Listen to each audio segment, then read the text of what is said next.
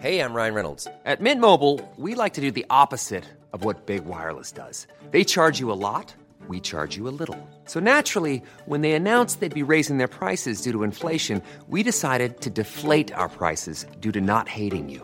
That's right. We're cutting the price of Mint Unlimited from $30 a month to just $15 a month. Give it a try at mintmobile.com slash switch. $45 upfront for three months plus taxes and fees. Promo rate for new customers for limited time. Unlimited more than 40 gigabytes per month. Slows. Full terms at mintmobile.com.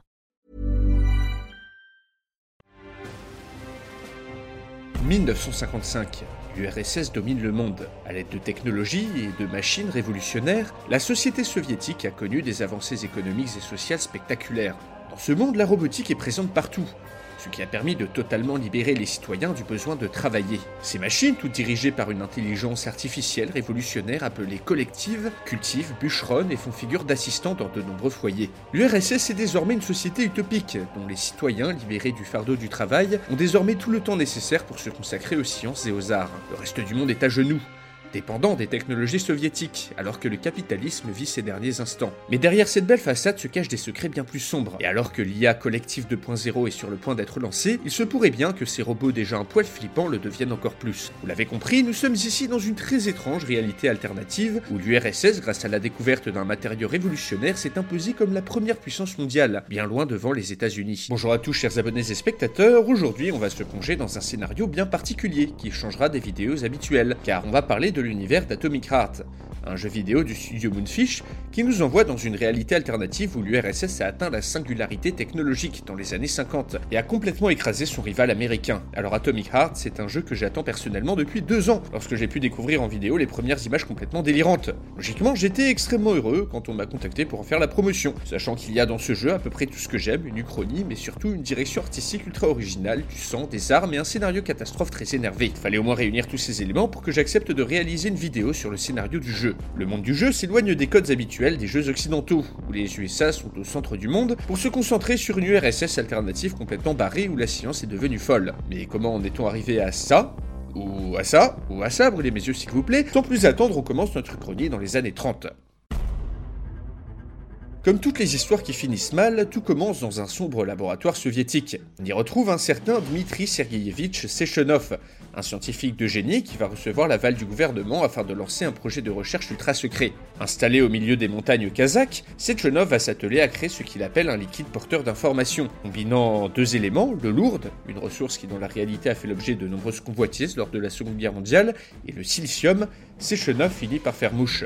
L'alliage ainsi créé est appelé le polymère, une matière liquide proche du plastique ayant une propriété étonnante, celle de pouvoir stocker les données. Cette matière est d'ailleurs un projet qui existe vraiment dans la réalité, qui pourrait permettre, en comparaison, de stocker un téra de données dans l'équivalent d'une cuillère à soupe de liquide. Imaginez donc un peu le nombre d'informations qui pourraient être stockées dans une quantité bien plus grande. Les propriétés révolutionnaires de cette matière ne vont pas tarder à être mises en valeur dans ce scénario. Trois ans plus tard, lors de la création d'un moteur de fusion à froid par Sechenov grâce aux propriétés électrochimiques du polymère, cette technologie, qui relève encore du rêve dans la réalité, est ici maîtrisée par l'URSS dès 1939, alors que de nombreuses grandes puissances n'ont même pas encore de programme nucléaire. La combinaison du polymère et de ces nouveaux moteurs va permettre aux scientifiques soviétiques de construire en 1939 leur premier robot. Risé par ce succès, un projet né dans l'esprit de Sechenov, celui de créer une société entièrement portée par la robotique. Et dans cette réalité, ce ne sont pas les États-Unis, mais bien l'Union soviétique qui vont profiter d'un bond en avant technologique et économique hallucinant. Nous arrivons dans les années 40, lorsque la Seconde Guerre mondiale éclate en Europe. Les recherches du docteur Sechenov ont désormais été institutionnalisées, et le gouvernement soviétique a donné son feu vert pour la construction du site 3826, le Kazakhstan, un complexe tentaculaire s'étendant partout dans les montagnes, où sont étudiées toutes sortes d'applications du polymère. Sont également réalisées des expériences à beaucoup plus discutables, sur des humains notamment. Très opaques, ces recherches essaiment pourtant de bienfaits toute la société soviétique. Dans les champs, les robots remplacent petit à petit les humains, réalisant un travail plus efficace à moindre coût. Dans les maisons de retraite et les jardins d'enfants, les robots égayent petits et grands. Bref, c'est toute la société soviétique qui est transfigurée en l'espace de quelques années seulement. Étant donné que ces robots remplacent l'homme dans les usines et dans les champs, les hommes en question sont envoyés combattre l'envahisseur nazi, qui comme dans la réalité lance l'opération Barbarossa en 1941. Seulement ici, Hitler et ses légions sont repoussés au prix de pertes immenses dès 1942. La production industrielle étant décuplée par les avancées de la robotique, et les hommes n'étant plus nécessaires ni dans les champs ni dans les usines, l'armée soviétique peut se permettre d'envoyer contre les troupes de l'Axe des vagues et des vagues de soldats entièrement équipés contre l'ennemi. Ici, la guerre se termine fin 1942. Immédiatement, la guerre froide débute, et l'URSS s'impose comme la première puissance mondiale. C'est en 1948 que Sechenov lance la première version de son réseau collectif, un réseau neural basé sur le polymère qui centralise et dirige toutes les activités des robots soviétiques. C'est également cette année-là que le premier satellite est envoyé dans l'espace, plus de 12 ans avant la réalité. Devant cette montée en puissance, les États-Unis, bien conscients qu'ils sont en train de perdre la guerre froide alors qu'elle a à peine commencé, choisissent de miser sur la confrontation en étendant leur arsenal nucléaire dans des proportions gigantesques, proposant aux pays qui le souhaitent de les couvrir sous leur parapluie atomique. Seulement, les prouesses technologiques de l'URSS sont des envieux, d'autant plus que Staline, à ce moment-là au pouvoir, percevant le bénéfice qu'il pourrait tirer des avancées technologiques, va adopter une approche résolument contraire à ce qu'il a fait dans la réalité. L'ouverture au monde. Ouais, on est vraiment dans une uchronie là. Ainsi, le gouvernement soviétique va envoyer ses robots livrer de l'aide humanitaire dans une Europe sinistrée par la guerre, dans une sorte de simili-plan Marshall mais soviétique, puis va ensuite en distribuer dans le monde entier afin de rallier tous les pays à leur idéal. Rapidement, ces robots sont copiés, puis mis à profit par les grandes entreprises capitalistes, qui se servent de ces technologies pour remplacer la main-d'œuvre humaine. Le résultat ne se fait pas attendre. Les pays occidentaux, des dizaines de millions de personnes sont mises au chômage par cette soudaine avancée de la robotique. Des manifestations gigantesques éclatent, la pauvreté explose, le capitalisme tremble. Résultat, la guerre froide est presque gagnée par l'URSS. Les citoyens soviétiques mis au chômage par le même phénomène sont eux pris en charge par l'État, qui peut se permettre d'entretenir une population oisive conséquente grâce aux richesses tirées de cette révolution industrielle et scientifique. Les machines construisent des villes, aident les gens lors des catastrophes naturelles, prennent en charge la logistique, l'aide à la personne, et deviennent progressivement une partie du quotidien du citoyen Nous arrivons dans les années 50. Les expériences obscures sur les humains menées dans le complexe 3826 mènent au développement d'une sorte de puce permettant de contrôler les robots à distance grâce à la seule force du mental. La diversité de ces machines est désormais impressionnante. Le modèle MA9, basé sur un squelette de chimpanzé, est un robot de soudure capable de travailler dans des conditions climatiques les plus extrêmes. Le robot Rabotnik, sert à la fois de bûcheron et de chien de berger, tandis que le robot Rafik fait office de domestique dans les familles aisées soviétiques. On trouve aussi de gigantesques vers foreurs, des robots supposés amuser les enfants, c'est très amusant pour les tout petits ça, ou encore des ballerines sans face qui remplacent les vraies danseuses. C'est assez marrant parce que dans cette réalité alternative, on a vraiment l'impression que les soviétiques ont créé ces robots du quotidien pour être les plus flippants possibles. Mais bref, dans ce monde, seuls les États-Unis s'opposent encore à l'hégémonie soviétique, qui est désormais indiscutable.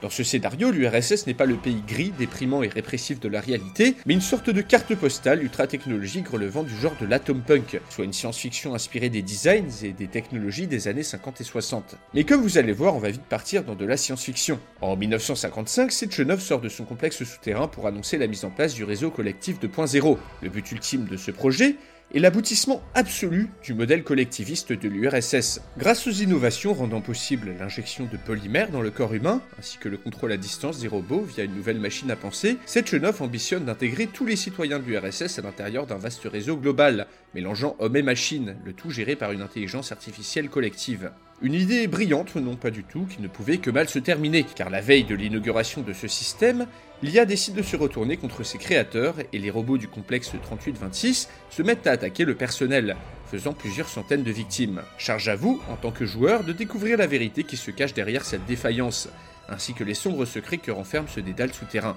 tout en vous aidant des nombreuses armes et technologies dérivées du polymère.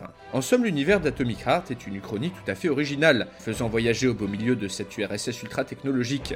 À travers cette vidéo, je voulais vous faire découvrir le scénario d'un jeu dont l'univers et la direction artistique m'ont tapé dans l'œil, et qui promet de longues heures à shooter, électrocuter ou geler toute une panoplie de robots soviétiques dans l'univers le plus what the fuck que j'ai pu voir dans un FPS depuis Bioshock. Bref, Atomic Heart, c'est disponible sur PC, Xbox et PlayStation, allez voir le lien dans la description. Merci à Moonfish d'avoir sponsorisé cette vidéo et merci à vous de l'avoir regardé. Pour ceux que ça intéresse, je streamerai le jeu sur ma chaîne Twitch peu après sa sortie. Le lien de ma chaîne est en description. Et sur ce, on se dit à la prochaine pour de nouvelles vidéos.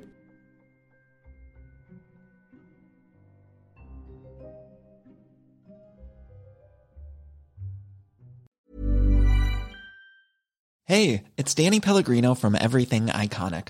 Ready to upgrade your style game without blowing your budget? Check out Quince. They've got all the good stuff shirts and polos, activewear, and fine leather goods, all at 50 to 80% less than other high end brands. And the best part? They're all about safe, ethical, and responsible manufacturing.